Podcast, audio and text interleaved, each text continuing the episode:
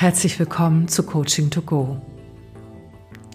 Ich habe bereits in einer anderen Podcast-Folge davon erzählt, dass Selbstcoaching sehr viel auch mit eigener innerer Selbstreflexion zu tun hat und das Schaukelstuhl-Coaching-Modell vorgestellt.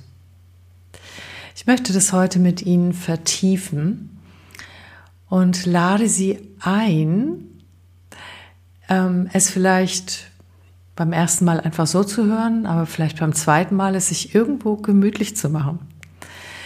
Es heißt deshalb Schaukelstuhlübung oder Schaukelstuhl-Coaching, weil man sich vorstellt, dass man sich zurücklehnt im Alter von 80 Jahren, entspannt in den Schaukelstuhl und nochmal aufs Leben zurückschaut. Und zwar egal, wie alt Sie jetzt sind. Also es ist eine fiktive ähm, eine fiktive Rückschau zurück in die Vergangenheit sozusagen und eine Rede vorbereitet, die man zu seinem 80. Geburtstag hält und in der man, was würden Sie tun, wenn man da eine Rede hält, natürlich für alles dankbar sein, was im Leben war und ist, die besonderen Abenteuer erwähnen und was Ihnen wirklich wichtig war. Der Gedanke dahinter ist, dass wir wenn die Zeit kürzer wird, bis zu dem Zeitpunkt, wo wir denken, dass wir sterben müssen, sich auch die Prioritäten in uns, was wirklich, wirklich, wirklich wichtig ist zu leben, sehr stark fokussieren. Und manchen Menschen fällt diese Übung nicht leicht, sich das einfach so auszudenken. Und dafür habe ich Ihnen jetzt was mitgebracht. Denn im Coaching können wir uns auch inspirieren lassen von Texten und gucken oder auch Modellen und einfach gucken, was lösen die uns in uns aus. Das ist eine Form der Selbstreflexion, ins Außen zu schauen, zu gucken, was bewegt sich bei mir. Wenn sich gar nichts bewegt, dann ist es wahrscheinlich nicht wichtig oder wir haben nicht genau hingehört. Aber eventuell gibt es eine emotionale oder auch kognitive Resonanz. Und dann kann es spannend sein, der nachzugehen und sich zu fragen, was hat das mit mir zu tun, mit meinem Leben? Auf welche meiner Werte deutet es hin? Jetzt starten wir. Und zwar, diese Rede wird Charlie Chaplin zu seinem 70. Geburtstag zugeschrieben.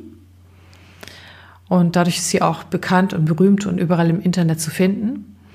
Fakt ist aber, dass Kim Macmillan das kurz vor ihrem Tod geschrieben hat und auch als kleines Buch auf Englisch veröffentlicht hat und dass ihre Tochter das übernommen hat, die Dinge weiter zu vertreiben. Okay, dann lehnen Sie sich doch jetzt mal in den Schaukelstuhl. Als ich mich selbst zu lieben begann, konnte ich erkennen, dass emotionaler Schmerz und Leid nur Warnungen für mich sind, nicht gegen meine eigene Wahrheit zu leben oder dass ich schon gegen meine eigene Wahrheit lebe. Heute weiß ich, das nennt man authentisch sein.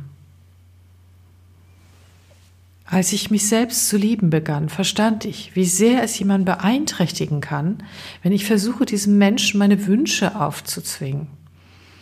Auch wenn ich eigentlich weiß oder ahne, dass der Zeitpunkt nicht stimmt.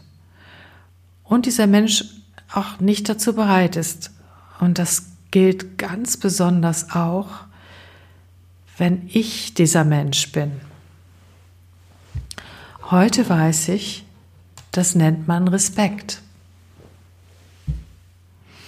Als ich mich selbst zu lieben begann, habe ich aufgehört, mich nach dem Leben der anderen zu sehen und zu vergleichen und konnte sehen, dass alles um mich herum eine Aufforderung zum Wachsen war.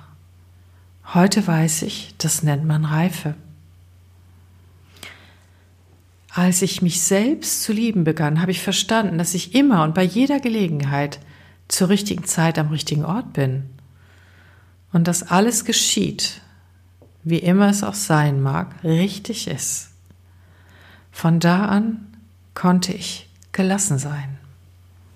Heute weiß ich, das nennt man Selbstvertrauen.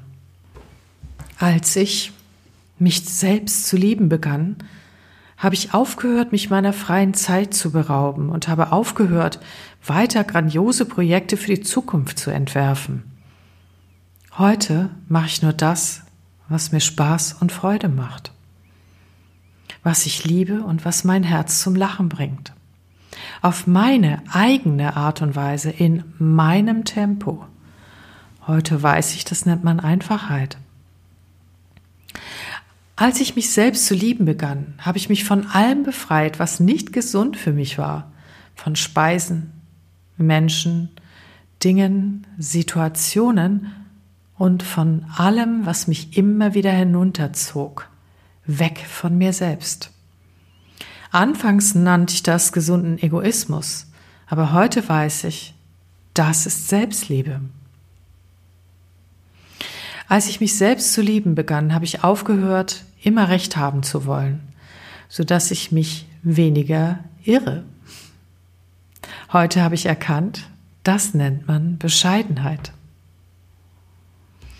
Als ich mich selbst zu lieben begann, habe ich mich geweigert, weiter in der Vergangenheit zu leben und mich um meine Zukunft zu sorgen. Jetzt lebe ich in diesem Augenblick, wo alles stattfindet. So lebe ich jeden Tag und nenne es Erfüllung. Als ich mich selbst zu lieben begann, da erkannte ich, dass mich mein Denken armselig und krank macht. Doch als ich es, doch als ich mit meinem Herzen verbunden hatte, wurde mein Verstand ein wertvoller Verbündeter. Diese Verbindung zwischen Herz und Verstand nenne ich heute Weisheit des Herzens. Wir brauchen uns nicht weiter vor Auseinandersetzen, Konflikten und Problemen mit uns selbst und anderen zu fürchten. Denn sogar die Sterne knallen manchmal aufeinander und es entstehen neue Welten. Heute weiß ich, das ist Leben. Ich habe letztens ein Coaching gehabt mit einer Dame, die sich in der Zeit, in der das Coaching stattfand, das fand, war über längere Zeit gestreckt, ähm, sehr, sehr, sehr stark weiterentwickelt hat und aus wirklich aus alten Mustern von zu viel Empathie für anderen und zu wenig Selbstfürsorge für sich ausgestiegen ist. Sie war und ist vorher schon hochkompetent, äh, witzig, intelligent und ist auch nach wie vor in der Lage, empathisch zu sein. Doch dieses Übermaß das konnte sie durch wirkliche echte Arbeit an sich reduzieren. Deshalb widme ich auch die Zeilen, die ich gerade gesprochen habe, ihr, denn ich weiß, sie wird es hören. Die Kritiker unter Ihnen, ich liebe die ja besonders, ich bin ja selber so eine, werden vielleicht sagen, ja, ist alles schön Ponyhof, ja. Ich mache nur noch das, was mir Spaß macht und ich brauche keine Angst vor Problemen haben und ach, lebe im Jetzt und all dieses Ganze, ja. Genau, dann gebe ich Ihnen jetzt einen Tipp. Wenn Sie sich entweder in, in diesen Zeilen wiedererkennen in einer Sehnsucht oder aber im Kritiker in einer tiefen, missbilligenden Ablehnung, dann haben Sie eine emotionale Resonanz. Dann heißt das, es erzeugt eine, in diesem Fall eine Dissonanz oder eine Sehnsucht in Ihnen. Und das sind die beiden Punkte, woran wir merken, dass Informationen uns nicht egal sind sondern dass sie in uns auf eine emotionale Resonanz treffen, die es wert ist, betrachtet oder auch nachgefühlt zu werden. In beiden Fällen werden Sie daraus ableiten können, was Ihnen wichtig ist. Und natürlich gelten nicht alle Punkte, selbstverständlich nicht.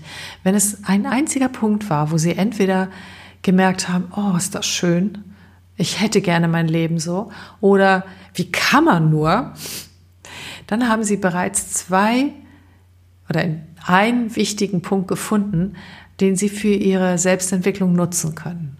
Wenn Sie den genau äh, betrachten, was hat Sie aufgeregt oder was hat Sie angezogen, werden Sie dahinter Ihre Wertehaltung und Ihre Prioritäten erkennen können. Und immer dann, wenn wir das gefunden haben und es aus einer echten emotionalen Resonanz stand, können wir das nutzen, um unser Leben auszurichten, auf die eine oder andere Art und Weise. Ich habe Ihnen noch etwas aus meiner Schatzkiste mitgebracht. Wir leben ja wirklich in Zeiten, wo das äh, von uns sehr, sehr viel verlangt, wo wir auch konfrontiert werden mit Dingen, die so nicht weitergehen oder vielleicht uns auch selber wünschen, aus gewissen Mustern auszusteigen. Und mir hilft das, wenn ich ab und an mal daran erinnert werde, dass es auch anders geht. Wenn wir so in unseren Mustern leben, sind die uns so selbstverständlich, dass es deshalb allein schon schwerfällt, da auszusteigen, weil sie uns wirklich nicht bewusst sind. Und in dem Moment, wo wir etwas hören, sehen und so weiter, ähm, das über unsere Komfortzone hinausgeht, haben wir die Chance zu überlegen, ob das auch für uns gilt und überhaupt vielleicht manchmal erst die Idee, dass es auch anders gehen könnte. So funktioniert auch das Selbstcoaching, wenn wir uns ein äh, Role Model suchen, also einen Menschen, der für uns ein Vorbild sein kann im Geiste und wo wir uns Dinge abgucken. Dieser weitere Text, der stammt aus ähm, das Robbins Power Prinzip von Anthony Robbins und wurde geschrieben von Nadine Stair. Und der heißt der Brief einer alten Dame. Ich bin ziemlich sicher, dass den nicht eine alte Dame geschrieben hat, ähm, sondern dass diese Briefform genutzt wird, um mit dem Storytelling mehr unser Inneres zu erreichen, als wenn man das einfach von einem Berater hört. Auch das lese ich Ihnen gerne vor. Wenn ich nochmals leben könnte, dann würde ich das nächste Mal riskieren, mehr Fehler zu machen. Ich würde mich entspannen, locker und humorvoll sein als dieses Mal. Ich kenne nur sehr wenige Dinge, die ich ernst nehmen würde. Ich würde mehr verreisen und ein bisschen verrückter sein. Ich würde mehr Berge erklimmen, mehr Flüsse durchschwimmen und mir mehr Sonnenuntergänge anschauen. Ich würde mehr spazieren gehen und mir alles besser anschauen – und ich würde öfter ein Eis essen und dafür weniger Bohnen. Ich hätte mehr echte Schwierigkeiten als eingebildete. Müsste ich es noch einmal machen, ich würde einfach versuchen, immer nur einen Augenblick nach dem anderen zu leben, anstatt jeden Tag schon viele Jahre im Voraus. Könnte ich noch einmal von vorn anfangen, würde ich viel herumkommen, viele Dinge tun und mit sehr wenig Gepäck reisen. Könnte ich mein Leben nochmals leben, würde ich im Frühjahr früher und im Herbst länger barfuß gehen. Und ich würde öfter die Schule schwänzen. Ich würde mir nicht so hohe Stellungen erarbeiten, es sei denn, ich käme zufällig dran. Auf dem Rummelplatz würde ich viel mehr Fahrten machen und ich würde, würde mehr Gänseblümchen pflücken. Gut, mit diesen Gedanken und diesen Worten lasse ich Sie mal weiter Ihren Tag und Ihr Leben machen. Es würde mich freuen, wenn ein Gänseblümchen oder vielleicht sogar ein Eis oder etwas zum Aufregen für Sie da drin war. Machen Sie es gut. Bis zum nächsten Mal. Ihre Christa Marie Münchow.